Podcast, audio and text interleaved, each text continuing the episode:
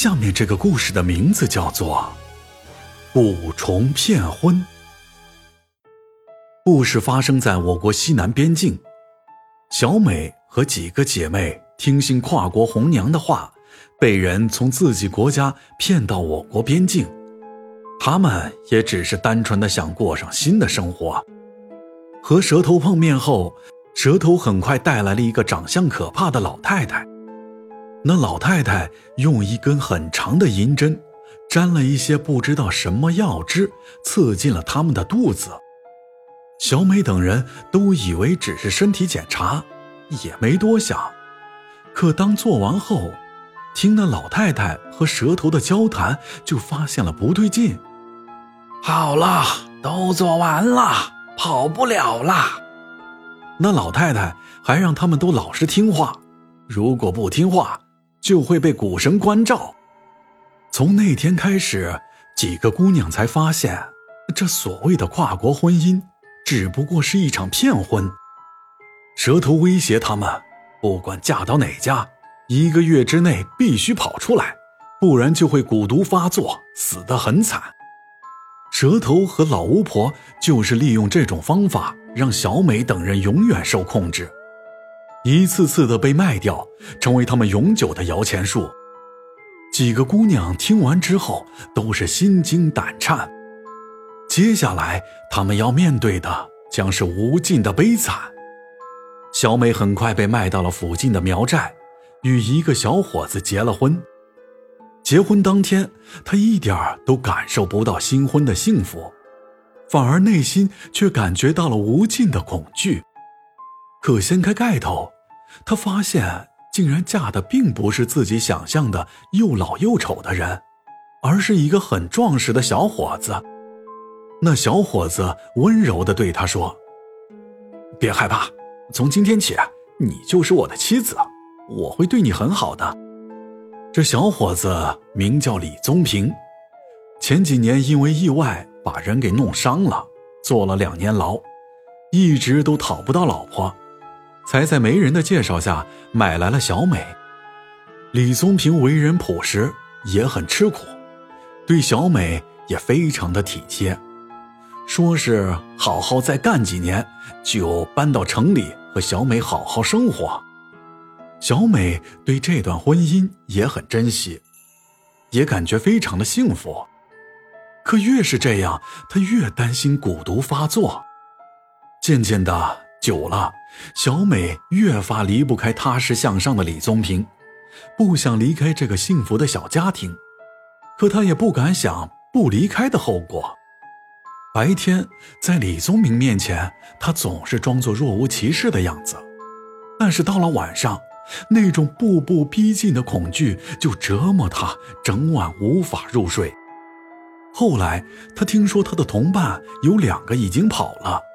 另一个逃跑的时候被抓了回来，锁在了房间里，不见天日。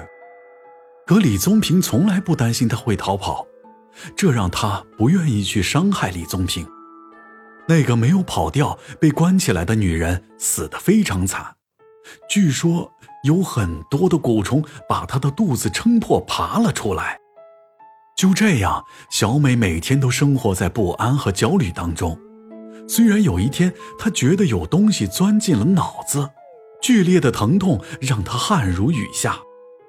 婆婆看她不对劲，就问她怎么了。小美把事情的经过跟婆婆讲了一遍。婆婆是个土生土长的苗寨老人，马上就明白了发生了什么事儿，带着小美找到了当地的鬼王。小美央求鬼王救救她。和她的姐妹，鬼王知晓情况后也很同情这些女孩，便答应了小美，开始为她驱除蛊毒。由于过程非常的痛苦，鬼王先用银针插入小美的太阳穴，封住她的神志。很快，小美就晕倒在地，然后又从屋子里拿出一个密封的小坛子，念了两句咒语，打开了坛子。从里边拿出了一块极其难闻的肉，用绳子吊在小美的嘴巴上方不动。就这样坚持了十几分钟，鬼王又念起了一段非常奇怪的咒语。就在这时候，诡异的一幕发生了。只见小美的喉咙上出现了很多蠕动的凸起，紧接着，许多不知名的虫子从她的嘴里爬了出来，足足有一分多钟，几乎爬出了上百只虫子，场面让人头皮发麻。大概过了五分钟，虫子才爬完。那些黑色的虫子爬完之后。小美的喉咙又一次凸起了一个更大的包，在缓缓地移动着。紧接着，两根长长的触角和一个布满粘液的头出现在了小美的嘴巴里。那是一个足有十几公分的大肉虫爬了出来，让人不寒而栗。所有人都屏住呼吸。待鬼王将那块肉扔到地上后，那大肉虫马上朝着爬了过去。鬼王告诉大家，古母出来了，小美的蛊毒算是全部清除了。鬼王一切都结束了，把小美太阳穴上的银针取了出来。小美很快清醒了过来，虽然还有些疼痛，但身体却感觉轻松多了。婆媳俩对鬼王一阵千恩万谢。便离开了鬼王的家。随着小美的离开，鬼王对抓捕蛇头和老巫婆的方法已经有了。鬼王对老秦说：“这古母是老巫婆饲养的，和老巫婆间有着一种说不出的联系，通过他就可以找到那个老巫婆。”老秦马上联系了当地的警方，开始了一场追捕行动。警方派出了三十多名警力，甚至联系了边防、武警和警犬参与抓捕。那古母果然像鬼王说的一样，不停地用触角指示着老巫婆的方向。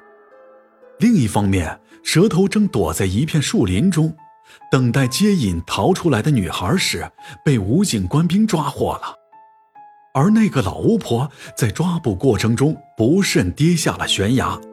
一根断木插穿了老巫婆的身体，她当场气绝身亡了。好了，本集故事到此结束。